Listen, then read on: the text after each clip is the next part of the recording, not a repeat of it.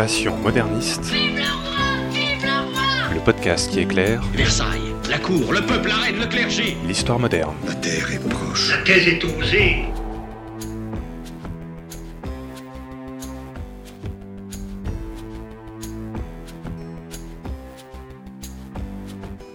Bonjour à toutes et à tous et bienvenue dans ce nouvel épisode du podcast Passion moderniste. Dans ce podcast, nous vous proposons de rencontrer des jeunes chercheurs, en master ou en thèse, qui étudient l'histoire moderne. Et pour rappel, pour ceux qui l'auraient peut-être un petit peu oublié, l'histoire moderne, c'est cette période qui s'est un petit peu glissée entre le Moyen Âge et l'époque contemporaine. C'est-à-dire, en gros, pour l'Europe occidentale, entre 1500 et 1800. Épisode 13, Aurélie et l'éducation des enfants pauvres sous l'Ancien Régime, c'est parti. Il y a des gens que, que ça intéresse ce- ce- Non, personne. Bonjour Aurélie Perret. Bonjour Fanny, bonjour à tous. Tu nous viens de l'université de Limoges, enfin pas tout à fait, où tu es en thèse sous la direction, attention, de Albrecht Burkhardt, j'ai bien dit. Très bien. Tu es donc en cinquième année de thèse et tu vas nous parler donc aujourd'hui de l'éducation des enfants pauvres sous l'Ancien Régime. J'avoue que quand tu m'as envoyé ton sujet, j'ai fait waouh, ah oui, ça c'est super, c'est vraiment intéressant parce que l'éducation forcément, ça intéresse tout le monde et en plus on va le voir que ben on a un peu l'image de, de l'éducation, de côté élite en tout cas, voilà, au Moyen Âge, à l'époque moderne, mais en fait il y a eu des choses faites dès l'époque moderne pour l'éducation des enfants pauvres. Tu vas nous en parler. Alors déjà, pourquoi tu as voulu travailler sur ce sujet, Aurélie?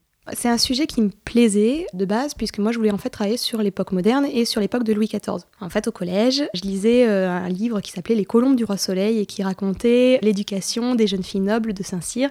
Et j'ai été bercée par ces textes-là, ce, ce roman. Je l'ai lu aussi. Ouais, c'est trop bien. voilà, donc tu comprends un petit peu de quoi je veux parler. Oui.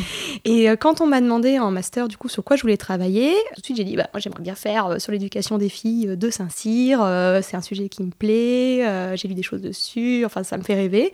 Mon directeur euh, de master euh, à l'époque m'a dit euh, oui c'est un petit peu compliqué puisque moi j'étais à la fac de Lyon. Il m'a dit euh, logistiquement c'est un petit peu compliqué euh, Les de faire archives un mémoire. seraient à Paris Voilà, tout tout, à fait. Les archives c'est les archives des Yvelines, donc essaye de regarder s'il n'y a pas des choses analogues qui se sont faites à Lyon. On sait jamais. Il me dit moi je sais pas, à toi de voir. Donc je suis allée voir dans les archives et j'ai trouvé des choses sur l'éducation des filles, pauvres et nobles hein, également. Alors j'ai fait un premier mémoire de recherche sur un inventaire des sources archivistiques sur l'éducation des filles à Lyon, où l'idée c'était de montrer que bah, il y a des choses qui se font en fait, et sauf qu'il n'y a pas de livre. Il n'y a rien dessus, il n'y a pas d'études et euh, je comprenais pas forcément pourquoi. Et euh, au cours de cette première recherche, je suis tombée sur les archives des petites écoles de Lyon, qui sont des petites écoles de pauvres. Et je suis tombée complètement amoureuse de ces sources-là. Et j'ai travaillé du coup pour mon mémoire de Master 2 sur l'éducation des filles pauvres à Lyon sous l'Ancien Régime. Et tu as décidé de faire ta thèse carrément dessus ensuite? Tout à fait. En fait, les sources sont tellement riches, il y avait tellement de choses à voir qu'on pouvait largement euh, continuer le travail, inclure aussi les garçons, puisque moi j'ai travaillé sur les filles sur mon master, mais évidemment les garçons sont éduqués. Et l'idée, c'était également de comparer avec d'autres espaces urbains, euh, puisque ça se fait beaucoup hein, sur les sujets de thèse, de prendre trois espaces euh, différents. Et donc j'avais choisi au départ les villes de Rouen et Reims, puisque mon éducateur à Lyon, Charles Demia, a des contacts, en tout cas à l'époque, on le sait, Ton avec éducateur, c'est dans ta source, c'est pas quelqu'un Oui. qui t'a éduqué Oui, toi. tout à fait, oui. C'est l'éducateur des écoles euh, tout à fait, que j'étudie. Et qu'est-ce que tu souhaites montrer dans ta thèse? L'idée, c'est déjà de base de montrer que ça existe, que l'école pour les enfants, comme tu l'as dit, c'est souvent euh, un sujet qu'on connaît très peu, puisqu'on a souvent l'image en fait des élites hein, qui sont euh, qui éduquées, très peu celle des pauvres. Donc vraiment l'idée, c'était de montrer qu'il y a une éducation pour les pauvres dès l'époque moderne. Après, c'était aussi de comprendre comment ça fonctionnait. Et euh, dans l'idéal, de rentrer au sein des écoles pour voir un petit peu en réalité qu'est-ce qui se passe. quoi. Alors ça, c'est possible en effet avec les sources que j'ai pu trouver. Et je voulais également comparer les filles et les garçons, voir s'ils étaient éduqués de la même façon, puisqu'on a souvent l'idée aussi que la fille n'est pas éduquée. Alors le garçon, ça passe à peu près, mais alors la fille, euh, quand on en parle, on se dit ah bon, euh, elle est éduquée Et oui, et oui. Donc euh, voilà, j'avais vraiment envie d'étudier un peu ce sujet-là en profondeur. Avant de parler de tout ça, déjà, tu vas un peu nous expliquer aussi, Aurélie, dans quel cadre historique et géographique on est. Donc là, on est en France, à la fin du XVIIe siècle. Qu'est-ce qui se passe? Où on en est? Alors oui, on est en France, on est dans un espace urbain, donc la ville de Lyon principalement, puisque moi j'ai recentré ma thèse sur la ville de Lyon, mais on en parlera peut-être après. On est dans à l'époque de Louis XIV, à la fin du XVIIe siècle. Alors il y a un contexte euh, urbain qui est un petit peu différent. À cette époque-là, les villes commencent progressivement à grossir. hein. On n'a que 10% de la population qui vit en ville. Oui, En tout cas, au début du XVIIe siècle. C'est encore peu, oui. C'est encore peu, mais à la fin du XVIIe siècle et au courant du XVIIIe siècle, les villes commencent à prendre de l'importance. Alors la ville de Lyon, à l'époque, c'est une ville qui est carrefour. Elle se trouve entre le Rhône et la Saône, donc il y a des axes en fait de circulation, des axes commerçants aussi qui sont très importants. Lyon, c'est la ville de l'imprimerie. C'est le deuxième foyer d'imprimerie en France, donc c'est une ville qui diffuse des idées, c'est une ville intellectuelle, culturelle, et c'est une ville également qui est marquée par les guerres de religion, puisqu'en 1562, il y a la prise de Lyon par les protestants, qui va rester finalement un traumatisme à cette époque-là. D'où cette volonté aussi de rééduquer d'une certaine façon cette population Rééduqué de façon catholique. catholique, évidemment, dans l'idéal, Oui. euh, tant qu'à faire, euh, si ça peut euh, fonctionner, ce serait, ce serait parfait. Alors, l'éducation à Lyon, elle est quand même ancienne, il y a des choses qui existent dès le Moyen-Âge, a les écoles cathédrales, alors on a très peu de sources dans les archives, malheureusement, et il y a des systèmes qui sont mis en place également pour les pauvres euh, dès le début du XVIe siècle, avec ce qu'on appelle l'aumône générale. Pour ceux qui connaissent Lyon, c'est situé euh, aujourd'hui sur l'actuelle place Bellecour, hein, il y a une grande tour qu'on appelle la tour de la Charité, et c'est à peu près à ce niveau-là. Donc euh, l'aumône générale euh, est chargée de s'occuper des enfants abandonnés, des enfants pauvres, et de leur fournir aussi un moyen d'éducation. Sauf que à force des guerres, des crises économiques, des crises sociales, euh, cette aumône générale va être un petit peu dépassée par les événements et ne va plus avoir les moyens de subsister. Il y avait trop d'enfants et Il pas, va y avoir trop d'enfants, tout à fait. Il va y avoir aussi des gens qui arrivent hein, progressivement de la campagne pour venir travailler à Lyon, puisqu'à Lyon, il y a aussi l'industrie de la soie, qui est très très importante à l'époque. Et on est un petit peu dépassé par les événements. Donc ça fonctionne plus très bien. Et on va progressivement mettre en place autre chose. C'est ce bureau des écoles qui va y contribuer. Tu nous as parlé des éducateurs tout à l'heure, donc certaines personnalités qui ont beaucoup contribué à l'ouverture de ces écoles euh, pour les pauvres, notamment un à Lyon, c'est ça? Oui, tout à fait. Moi, j'ai travaillé surtout sur Charles Desmias. Alors Charles Desmias, c'est un prêtre, hein, euh, souvent la plupart du temps. Alors moi, je parle d'éducateurs. Bon, peut-être que c'est un terme qui peut paraître un peu anachronique. Pourtant, c'est bien ce qu'ils sont, puisqu'ils mettent quand même en place cette éducation. Ils font en sorte que ça fonctionne. Ils éditent des traités pédagogiques. Donc pour moi, c'est un éducateur. C'est assez global, comme Voilà. euh, fonction. Alors moi je traite du coup particulièrement de Charles Desmias, qui est un prêtre, euh, qui est en fait originaire de Bourg-en-Bresse, donc pas très loin de Lyon, hein, un peu plus au nord de Lyon.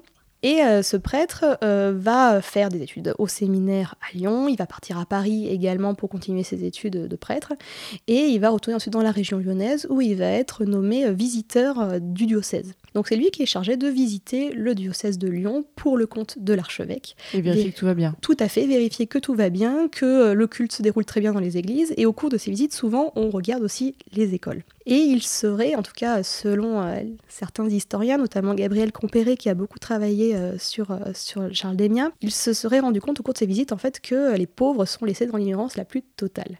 Et c'est ce qui l'aurait motivé à travailler, en tout cas à mettre en place une institution un petit peu plus forte sur Lyon et son diocèse. Juste quand on dit les... Enfin, déjà, on n'a pas trop parlé de ça, mais quand on dit les enfants pauvres, ça regroupe quel type de catégorie de personnes? Parce que on peut se dire, enfin, est-ce qu'il y a les riches, les pauvres, mais il y a aussi des gens un peu au milieu, j'imagine déjà à l'époque? C'est une très bonne question parce que c'est vrai que c'est très vaste. Euh, les enfants pauvres, en effet, ça peut être euh, du mendiant euh, à la classe, on va dire, moyenne, entre guillemets, à l'époque. Alors, c'est assez difficile de les définir, puisqu'en fait, les critères de pauvreté ne sont pas vraiment définis par ces éducateurs-là. Moi, j'ai pu essayer, de, en tout cas, de voir un petit peu à qu'est-ce qu'on entendait par des enfants pauvres, puisque j'ai des sources pour ça. C'est notamment des listes d'élèves où euh, la profession de, euh, du parent est mentionnée et euh, du coup j'ai pu faire un tableau des catégories socio-professionnelles. Alors ce, dont je me suis rendu compte c'est que ces enfants du coup sont surtout originaires des classes marchandes. Ce sont des enfants d'ouvriers et ce sont du coup des enfants dont les parents travaillent. En réalité, ce ne sont pas forcément des mendiants, ils représentent finalement très peu de ce nombre d'élèves. Ou euh, des ces- orphelins. euh. voilà, il y en a très très peu, en tout cas mentionnés dans mes sources. Alors c'est vrai qu'il y a toujours une part de subjectivité, euh, tout n'est pas écrit, ce serait trop beau, mais bon, majoritairement en tout cas, ce sont des enfants issus des milieux, euh, de milieux qui marchands, ouvriers. Alors ça, ça peut être corrélé avec aussi l'évolution de la notion de pauvre à l'époque moderne, puisque au Moyen Âge, euh, le pauvre qu'il faut aider, c'est souvent le pauvre souffrant, à l'image du Christ, euh, qui a droit en réalité à la charité. À l'époque moderne, ça change un petit peu, puisque cette population de pauvres, pauvres mendiants, n'est pas très canalisée, ou en tout cas peut être à l'origine de plusieurs conflits sociaux, de petites révoltes, et on a un petit peu peur de cette population-là. Donc la population qu'il faut aider à cette époque-là, c'est une population méritante, qui n'est pas oisive, qui fait preuve vraiment, qui fait un effort en tout cas pour euh, essayer de s'en sortir par ses propres moyens, et c'est eux qu'on va aider. Et en effet, ça se vérifie avec les petites écoles de Lyon. Vous savez que vous avez toutes été choisies. Il y avait plus de 1000 filles qui remplissaient toutes les conditions et vous n'êtes que 250. 1000 petites filles qui étaient comme vous, pauvres, nobles, belles. Nous avons dû faire un choix. Et ce choix fut bien douloureux. Bientôt vous parlerez toutes la même langue. Il n'y aura plus de différence entre vous. À présent, vous êtes toutes de la même maison, de la même province et du même royaume. Et vous êtes toutes des filles du roi. Donc l'éducateur, une fois qu'il a constaté ce manque en fait euh, d'éducation pour les enfants pauvres, qu'est-ce qu'il met en place? Il va mettre en place en fait un- ce qu'on appelle un bureau des écoles. Alors c'est un peu sur le même principe que les bureaux de pauvres qui existent dans plusieurs villes, c'est-à-dire ce sont des organismes qui vont s'occuper des pauvres, alors généralement euh, pour essayer de leur trouver un travail, au niveau soins également, ça rejoint en fait tout ce qui est hospice. Généralement ce sont eux qui gèrent les hospices d'ailleurs. Des sortes d'assistants sociaux de l'époque? Voilà, un, peu sur ce principe-là, oui, c'est plus, c'est plus parlant. Et donc là, c'est un bureau des écoles qui va gérer ces fondations-là, ces petites écoles. Lui va, euh, en tout cas Charles Demia, va mettre en place un règlement pour ces écoles-là, et il va progressivement instituer des enseignants ou alors utiliser des enseignants qui sont déjà en place. L'idée, c'est que ces écoles fonctionnent sur le même modèle pour donner la même éducation à tout le monde. Ou une sorte d'égalité pour être sûr qu'on éduque tout le monde de la même façon, en tout cas pour les enfants pauvres. Tout à fait. Alors c'est pour ça d'ailleurs qu'on a ces règlements qui sont énormément diffusés, en tout cas sur la deuxième moitié du XVIIe siècle. D'ailleurs, en comparant différents règlements à Lyon, à Paris ou dans d'autres villes, à Toulouse, à Marseille, je me suis rendu compte que finalement les préconisations qui sont faites sont à peu près les mêmes partout. L'idée c'est que ces pauvres-là soient éduqués de la religion catholique, puisque c'est quand même ce qui nous intéresse, euh, c'est plus important. Doivent apprendre à lire, à écrire, puisqu'on veut aussi qu'ils s'en sortent, qu'ils arrivent éventuellement à évoluer socialement ou en tout cas à trouver un travail et qu'ils ne soient pas confrontés à euh, des phases de difficultés économiques qui les pousseraient dans la débauche, le vice, le péché et euh, du coup il faut les faire sortir comme ça de cette... euh, On sent que c'est un prêtre qui rédige ces règlements. Quand ah oui, tout à fait. hein, on est vraiment dans. Là, il y a un côté vraiment histoire religieuse qui est très important, évidemment. C'est un prêtre qui rédige ça, donc voilà, c'est la moralité des enfants qui prime, en tout cas pour ces écoles. Donc ce bureau euh, gère un petit peu ce fonctionnement-là, les fondations d'écoles, les enseignants également. Et Charles Demia va mettre en place également un séminaire de formation pour les enseignants, les hommes et les femmes. Ce sont des enseignants qui peuvent être religieux, mais qui peuvent être également laïques qui sont admis en tout cas Et des dans hommes et des femmes. Des hommes et des femmes. Puisque à l'époque, un homme ne peut pas enseigner aux filles et une fille ne peut pas enseigner aux garçons. Mmh. Dans l'idéal, hein, bien sûr, c'est sur les textes, puisqu'on se rend compte en pratique qu'évidemment, il y a des dérives. On fait en fonction de ses moyens, on fait en fonction du personnel qui est disponible. Et dans les sites, évidemment, euh, des fois, ah ben, il n'y a pas d'enseignante, donc euh, l'enseignant enseigne aux filles et aux garçons. Quand est-ce que ces écoles commencent à ouvrir à Lyon? Alors la première école euh, ouvre à Lyon en 1667. C'est une école de garçons qui se trouve en fait dans l'ancienne paroisse Saint-Georges. Alors la paroisse Saint-Georges, elle se trouve euh, dans le Vieux-Lyon, pas loin de la cathédrale Saint-Jean. C'est un quartier qui est assez défavorisé à l'époque et donc c'est assez logique finalement qu'il ouvre cette première école là puisque en tout cas vraisemblablement c'est là où il y a la population la plus défavorisée. Mais ces écoles, par rapport aux écoles où sont bah, les personnes plus favorisées, quelles sont les différences? On n'apprend pas les mêmes choses, j'imagine? On n'apprend pas les mêmes choses et puis, à mon sens, les écoles pour pauvres sont beaucoup plus pratico-pratiques. On apprend des choses un petit peu plus utiles. En réalité, dans les collèges, on va apprendre euh, voilà, le traditionnel, le quadrivium, le trivium, enfin des cours Le en latin Ah oui, les cours en latin, d'accord. les cours en latin, euh, enfin des choses un petit peu plus comme ça. Dans les petites écoles de pauvres, on apprend à lire, à écrire, à compter et on a un enseignement professionnel dans l'idéal. Alors tout ça évidemment teinté de, de religion catholique hein, derrière, on apprend à lire sur la Bible ou sur des ouvrages religieux, on écrit des prières ou euh, des extraits de la Bible, on compte, bon ça c'est un petit peu plus, euh, on va dire, euh, pratique en tout cas, sur des exemples des problèmes par exemple de la vie courante, et euh, évidemment on apprend le catéchisme, pour l'enseignement professionnel, généralement c'est la couture pour les filles, surtout qu'on est à Lyon, dans une ville qui est marquée en fait par l'industrie de la soie, donc ça peut toujours servir. Et ces écoles, on a combien de personnes, enfin combien d'enfants sont accueillis dans ces écoles? Donc on a des écoles dont les effectifs varient énormément, puisque dans certaines classes, en tout cas parle de plus de classes en fait, c'est pas vraiment des écoles comme on l'entend aujourd'hui, mais dans certaines classes, on va se retrouver avec 3, 4 élèves. Ah oui, donc vraiment des, Donc des vraiment cours particuliers en fait. ouais, presque cours particuliers. Et dans d'autres écoles, on va avoir 90 à 100 élèves dans la même classe. Mais qu'est-ce qui fait qu'on a des énormes écarts comme ça? Alors ça s'explique en fait par le statut des enseignants. Ces enseignants, euh, généralement qui accueillent très peu d'élèves, sont des enseignants qui n'ont pas forcément l'autorisation d'enseigner ou alors qui n'ont pas directement été mis en place par Charles Desmières. Donc eux ont une clientèle euh, de base, locale, euh, certainement qui habite à proximité en fait du logement de l'enseignant. Tu dis Euh, clientèle? Oui, d'une certaine façon, puisque certains être, peuvent demander une rémunération. D'accord. Ah oui, c'est pas tout à fait euh, l'école gratuite qu'on a aujourd'hui. Ah c'est un statut un petit peu particulier. Euh, on a encore une certaine forme d'anarchie, en tout cas, puisque certains vont faire payer leurs enseignements, d'autres, ça va être totalement gratuit. Et cette anarchie-là, on la retrouve en- aussi en fonction du statut des enseignants. Donc certains enseignants donc, vont avoir très très peu d'élèves, puisqu'elle est payante, l'école, donc euh, on peut pas, euh, on n'a pas forcément les moyens, en tout cas, d'envoyer ces enfants-là. Bah oui, ils sont pauvres déjà. Tout à Enfin, fait. C'est dans le titre. C'est dans le titre normalement.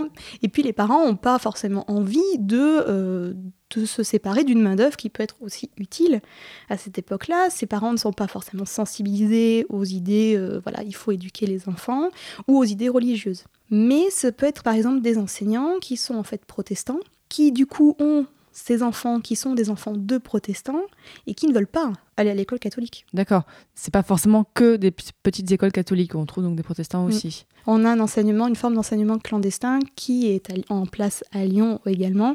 C'est aussi pour ça qu'on surveille beaucoup l'éducation. Au niveau religieux, les tensions sont encore fortes à Lyon à côté religion? C'est, on a un édit, euh, l'édit de Nantes, hein, qui est un édit de pacification. L'édit de Nantes propose une liberté de conscience, mais pas nécessairement une liberté de culte, et il interdit également certaines professions, et notamment la profession d'enseignant. Ah oui, donc les enseignants protestants sont dans l'illégalité en fait. sont dans l'illégalité, tout à fait. D'ailleurs, ils n'ont pas l'autorisation euh, d'enseigner généralement, puisque euh, on a euh, l'évêque en fait qui a les pleins pouvoirs sur cette éducation-là, puisque c'est lui qui donne l'autorisation générale, en tout cas un peu plus officielle, d'enseigner. Donc à partir du moment où l'autorisation d'enseigner est donnée à l'évêque, forcément, il ne va pas autoriser les enseignants protestants. Bah oui, forcément.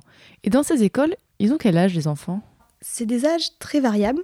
Euh, ce ne sont pas des classes, les classes d'âge comme on a aujourd'hui. Ce sont plutôt des classes de niveau.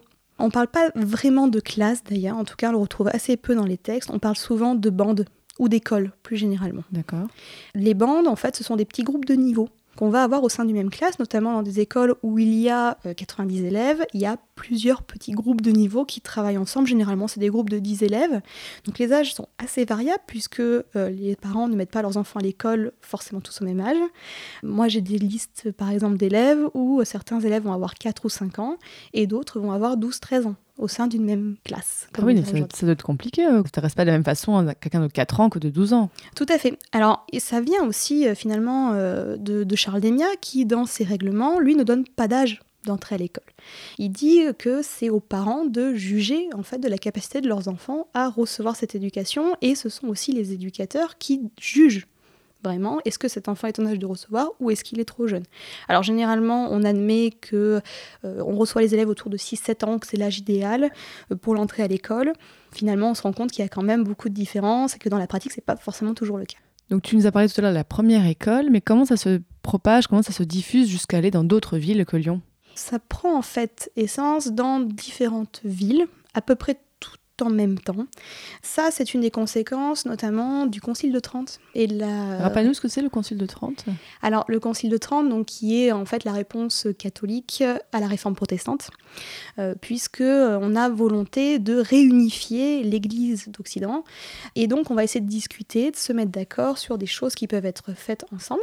Alors, les protestants, eux, depuis le XVIe siècle, ont des écoles qui sont mises en place notamment dans le nord-est de la France, en Lorraine ou en Alsace, où le protestantisme est assez, euh, est assez fort, est assez, est assez vivant. Et on se rend compte que ces écoles, elles marchent très très bien en fait. À l'époque, elles attirent beaucoup de monde parce qu'elles sont gratuites, qu'elles donnent un enseignement de base, qu'elles permettent ensuite de lire la Bible, en français pour les protestants, et qu'elles commencent à attirer des enfants catholiques. Donc ça, ça pose problème. Ah oui, carrément. Ah oui, c'est un petit peu ennuyant pour l'Église catholique à l'époque, bien sûr.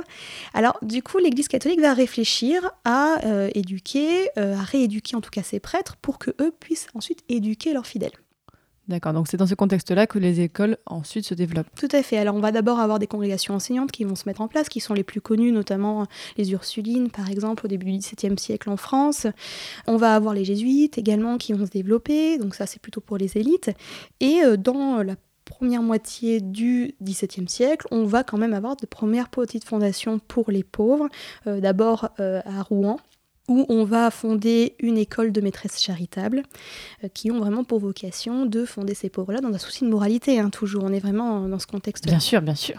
Du coup, de Lyon, on va avoir des, beaucoup de choses qui vont arriver de l'extérieur, d'autres villes. On va avoir des textes qui vont être diffusés. À Paris, par exemple, dès le milieu du XVIIe siècle, on va avoir des écoles, notamment dans la paroisse de Saint-Nicolas du Chardonnay. Alors on le sait, puisque un prêtre qui s'appelle Jacques de Batancourt va publier un ouvrage qui s'appelle L'école paroissiale en 1654. Et c'est un véritable livre du maître, d'une certaine façon. On a toutes les informations sur comment on tient l'école, qu'est-ce qu'on y enseigne, en quoi consiste une école, aussi à l'époque, parce que c'est quand même une question euh, assez, importante. Et ce livre va avoir pour vocation d'être diffusé sur l'ensemble du royaume de France. Donc il va être diffusé dès 1685 euh, à peu près. Et on sait que Charles Desmiat a eu connaissance de cet ouvrage-là. Il a dû voir des choses en tout cas. Donc lui s'inspire de choses qui ont été faites avant lui, mais il va inspirer d'autres personnes parce que il a des contacts, je le disais tout à l'heure. Il a notamment des contacts avec Nicolas Barré, qui est un autre éducateur du coup de Rouen, qui fonde cette école de maîtresse charitable dont je parlais précédemment, et qui lui-même, c'est un petit peu compliqué, a des contacts avec Nicolas Roland, qui habite à Reims. Ah oui. Qui fonde ce Nicolas Roland à Reims une autre congrégation de maîtresses charitables. Et ce Nicolas Roland connaît Charles Desmiat, mais Nicolas Roland connaît également Jean-Baptiste de la Salle.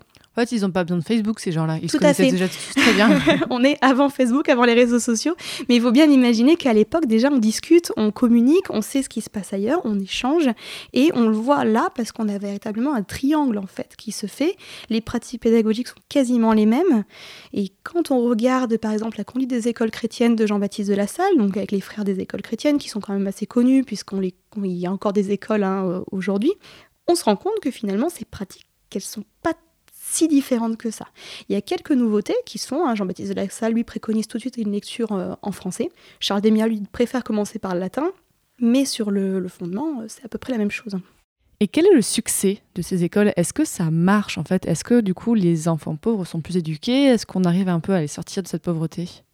C'est assez difficile à dire. Ce qui fait que l'éducation des enfants pauvres n'a pas été énormément étudiée, c'est parce qu'aussi on n'a pas énormément de sources sur ce sujet-là. Donc, on ne sait pas véritablement si cette éducation a marché. La seule façon euh, qu'on a de savoir véritablement le succès, c'est en mesurant le taux d'alphabétisation ou le degré de scolarisation des écoles. Évidemment, il y a toujours une marge d'erreur puisque les sources ne sont pas toujours complètes. Alors pour mesurer le taux d'alphabétisation, on peut se baser sur la traditionnelle signature, hein, mais qui pose quand même question, puisque c'est pas parce qu'une personne sait signer qu'elle sait forcément lire. Alors, est-ce qu'on peut parler dans ce cas d'alphabétisation? Il y a toujours un biais. On peut savoir écrire juste son nom et rien d'autre. Tout à fait. Et puis, en plus, à l'époque, en tout cas dans cette école, on se sert d'exemples. Donc, on recopie. Du coup, on ne sait pas véritablement s'il si savait écrire, en tout cas, un petit peu plus que ça. D'après, en tout cas, certains historiens, d'après les études qu'on a pu faire, euh, le taux de scolarisation dans ces écoles, elle serait autour de 16% d'une classe d'âge. C'est pas énorme. Peu quand même. Euh, ça peut s'expliquer euh, parce que justement on n'a pas les sources. Donc les sources nous manquent. Hein. Ça, malheureusement, on, pour l'époque moderne en tout cas, et même pour l'époque médiévale, hein, c'est, on le sait bien. Il y a quand même plus de sources à l'époque moderne on a un quand petit même. peu plus de sources, tout à fait, mais on a- il nous en manque quand même un petit peu aussi. Par exemple, pour les écoles, euh, on a aussi, pas toutes les données, puisque les listes d'élèves que j'étudie sont assez orientées. Il s'agit en fait de listes d'élèves disputants. Alors la dispute, c'est un concours qui se fait entre les écoles de pauvres, et donc à ce concours-là vont participer les enfants, les en tout cas, ceux qui réussissent le mieux, les bons élèves, on va dire, ceux qui sont capables d'apprendre par cœur. Alors, ce sont des concours où on récite généralement des prières. Évidemment, hein, on est toujours dans ce contexte euh, catholique. On récite des prières, on s'affronte des fois sur des règles d'orthographe, euh, sur de la lecture aussi, donc c'est quand même quelque chose de très très très scolaire. Euh, mais ça reste des listes de, bo- de bons élèves. Donc, euh, on n'a qu'une partie de la classe certainement qui est mentionnée, et c'est aussi certainement pour ça qu'on a d'un coup un taux assez faible. Alors, d'autres historiens qui ont travaillé sur la ville de Lyon, notamment Maurice Garden, a euh, lui pour le XVIIIe siècle, expliqué qu'il y aurait entre 4 et 6 000 élèves euh, par an qui bénéficient de l'école en tout cas pour le XVIIIe siècle. Alors le succès de ces écoles, on peut le calculer peut-être aussi par l'ouverture, le nombre d'écoles. Il y a des écoles en fait dans chacune des paroisses de Lyon, euh, donc il y a un certain nombre, hein. et euh, parfois il y en a plusieurs au sein d'une même paroisse, ce qui peut-être euh, signifie que ces écoles finalement ont été un petit peu prises de court, ont dû ouvrir des antennes d'une certaine façon, et du coup accueillir, pour accueillir un petit peu plus d'élèves. Autre chose, ça peut être aussi, le succès peut se voir à travers la diffusion du modèle puisque je le disais tout à l'heure, euh, on, apprend finalement près de la même chose, qu'on soit à Lyon, à Rouen ou à Reims, mais qu'on soit également à Lyon ou dans la campagne lyonnaise, puisqu'il y a également des petites écoles dans la campagne autour de Lyon et dans les paroisses qui dépendent du diocèse de Lyon, notamment Saint-Étienne.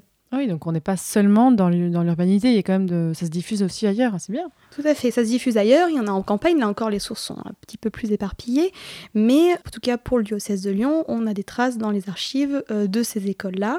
Alors là encore, ce sont des formes un petit peu particulières, il n'y a qu'une école généralement, donc c'est une école qui accueille filles et garçons quand c'est possible, euh, c'est une école qui peut être tenue par le curé directement du village, euh, ou alors on va y placer un enseignant, il y a des formes assez, assez variables.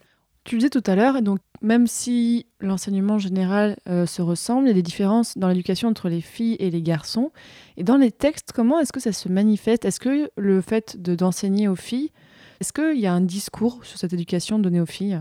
L'éducation donnée aux filles est pratiquement plus importante que celle donnée aux garçons. C'est ce dont je me suis rendu compte à travers ma thèse, euh, c'est que finalement, ces filles, on est toujours, hein, je disais, dans ce contexte de, contre-réforme, de réforme catholique, c'est que les filles, finalement, ce sont les mères de demain. Ah, Donc ce bah sont elles qui vont éduquer leurs enfants. Ah, moi, je me disais, est-ce qu'elles vont devenir indépendantes? Non, on les ramène à fait qu'elles sont des mères avant tout. Tout à fait. On est au XVIIe siècle, hein, ne l'oublions pas. Excuse-moi, oui. Après, elles vont éduquer leurs enfants euh, donc pour les éduquer de la bonne façon, il faut qu'elles connaissent la religion catholique. C'est pour ça aussi qu'on peut parfois prioriser les, filles. Alors ça, on le voit très nettement, je trouve, dans les campagnes, puisque dans les campagnes, on va avoir beaucoup, par exemple, de congrégations enseignantes pour les filles, alors qu'on va avoir finalement très peu d'écoles pour les garçons. Peut-être que comme ils vont avoir un métier, ils peuvent apprendre avec leur père ou avec quelqu'un, ils n'ont pas forcément besoin de savoir écrire ou lire. Tout à fait, c'est plutôt ça. Hein. On pense qu'ils vont plutôt partir sur un enseignement professionnel tout de suite. Donc forcément, il y a moins besoin de savoir lire, moins besoin de savoir écrire. Ce qu'on oublie aussi parfois, c'est que c'est souvent dans un couple de marchands la femme qui tient les comptes. Donc il faut qu'elle sache un minimum compter. C'est pour ça qu'on, euh, certainement aussi qu'on priorise cet enseignement-là. Ça, on le voit aussi très nettement euh, à Lyon.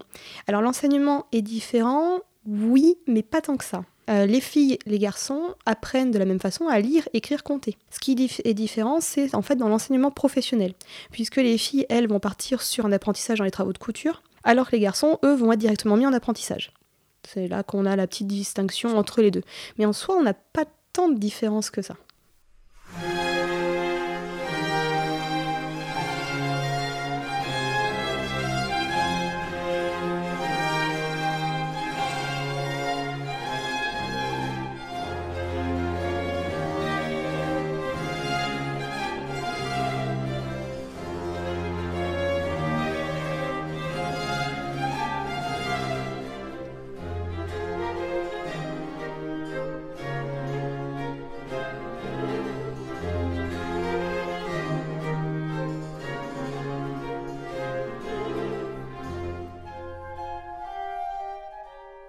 Dans ta thèse, tu t'es intéressée jusqu'au milieu du XVIIIe siècle. Pourquoi tu t'es arrêtée à ce moment-là?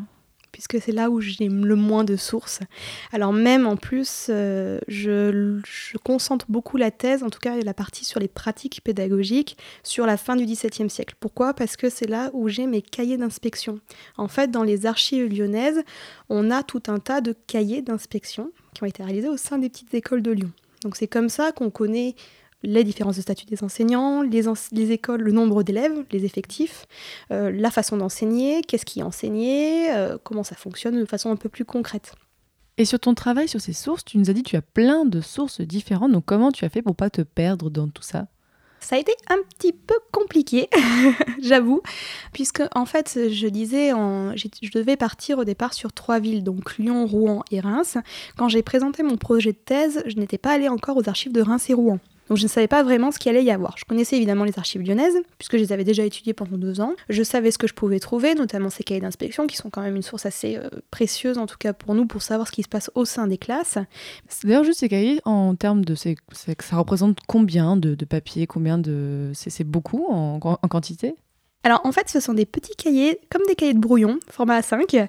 Euh, il y en a plusieurs. En fait, ce sont des rapports de visite, des rapports d'inspection, des procès-verbaux, on pourrait dire aujourd'hui, qui concernent pour la ville de Lyon environ 170 écoles et pour les campagnes autour de Lyon 222 écoles ou collèges. Si on doit représenter ça sur une table, ça fait beaucoup de... Il y a beaucoup d'écoles, mais en réalité, les, les rapports ne sont pas tous très très très détaillés, ce qui fait que euh, on va avoir euh, quatre cahiers par exemple pour la ville de Lyon, puisque euh, c'est des cahiers, on utilise les rapports recto verso, hein, les feuilles sont quand même précieuses, et pareil pour les paroisses autour de Lyon, on a des feuilles volantes par exemple, tout simplement, qui raconte voilà, une visite alors au sein des différentes écoles du diocèse. On va avoir par exemple sur la même feuille 4 ou 5 visites. Donc c'est assez, euh, c'est assez variable. C'est difficile de parler de quantité, c'est pas énorme.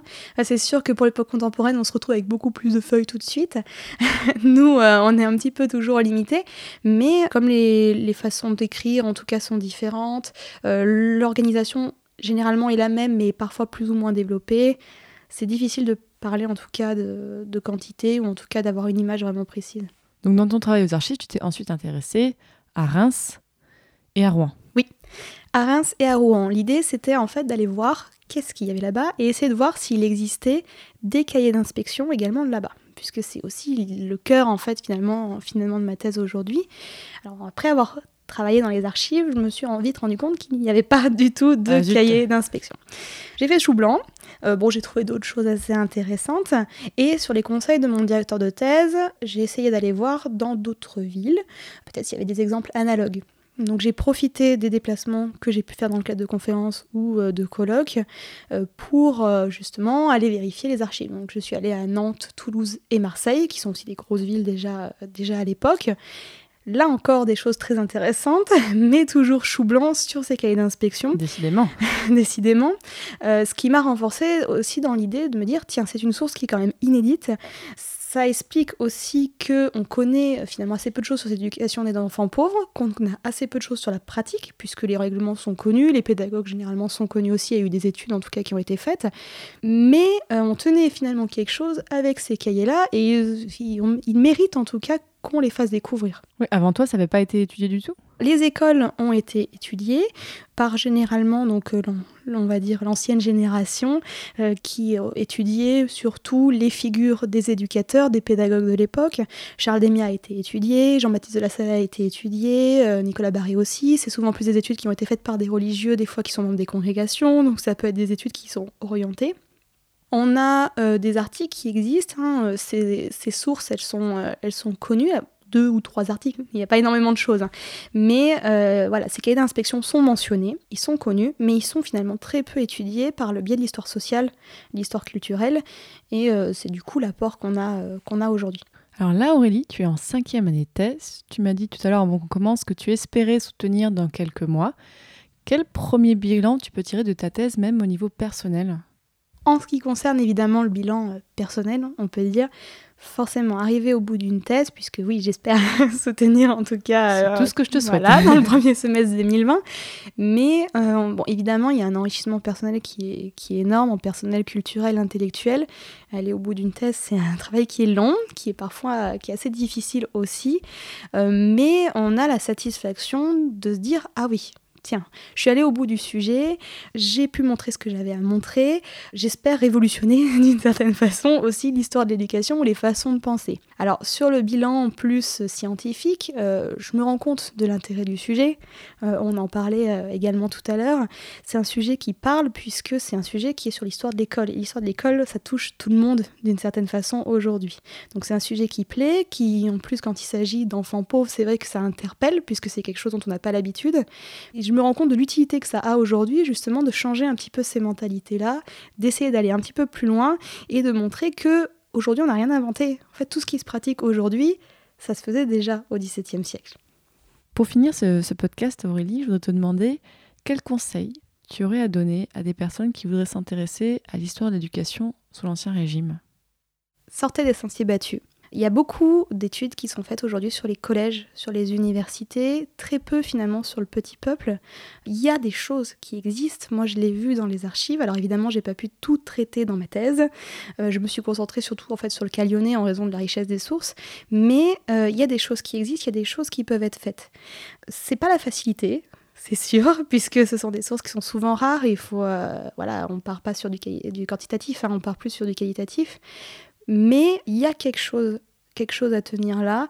Il faut oser et pas hésiter en fait à en parler et, et aller un petit peu plus loin en tout cas. Il y a matière, on peut encore travailler dessus.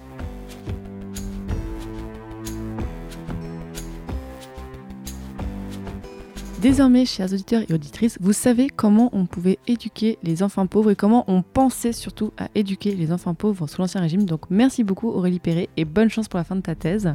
Merci Fanny en tout cas, merci à tous d'avoir euh, écouté ça et j'espère que euh, en tout cas cette idée, cette avancée fera germer en vous peut-être euh, de nouvelles opportunités, de nouvelles choses. Mais oui, voilà, si vous voulez faire une thèse là bientôt en histoire moderne, allez-y, voilà, Aurélie vous a donné plein d'idées. Si cet épisode vous a intéressé, alors sur le, contexte de Louis XIV, on a fait aussi d'autres épisodes, notamment sur les mariages à la cour, là, tout, euh, à fait un autre univers, allez l'écouter. Et bien sûr, si l'histoire en général vous intéresse, je fais aussi un autre podcast qui s'appelle Passion médiéviste, qui est un petit peu sur le même format que ce que vous venez d'écouter, mais sur le Moyen Âge. Là, il y en a beaucoup plus d'épisodes parce que j'ai commencé un petit peu avant, donc n'hésitez pas à aller écouter tout ça. Et dans le prochain épisode, on parlera du peintre Watteau. Salut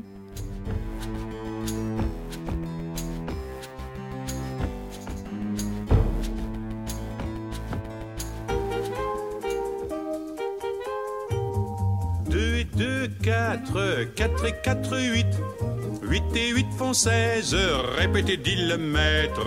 Deux et deux, quatre, quatre et quatre, huit.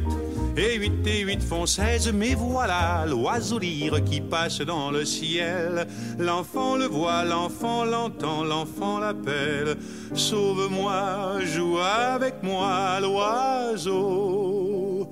Alors l'oiseau descend et joue avec l'enfant. Deux et deux, quatre, répétez, dit le maître. Mais l'enfant joue, l'oiseau joue avec lui. Quatre et quatre, huit. Et huit et huit font seize. Et seize et seize, qu'est-ce qu'ils font? Ils ne font rien. Seize et seize et surtout pas trente-deux de toute façon. Et ils s'en vont. Et l'enfant a caché l'oiseau dans son pupitre. Et tous les enfants entendent sa chanson. Et tous les enfants entendent la musique. Et huit et huit à leur tour s'en vont. Et quatre et quatre et deux et deux à leur tour affichent le camp. Et un et un ne font ni une ni deux. Un et un s'en vont également. Et l'oiseau lyre joue et l'enfant chante. Et le professeur crie quand vous aurez fini de faire le pitre. Mais tous les autres enfants écoutent la musique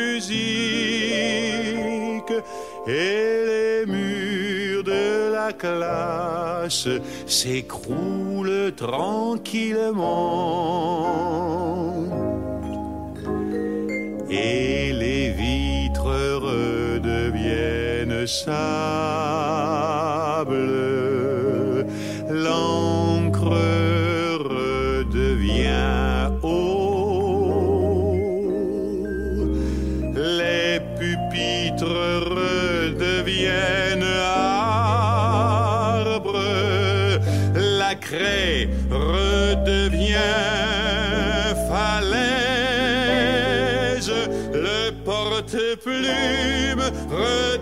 yeah.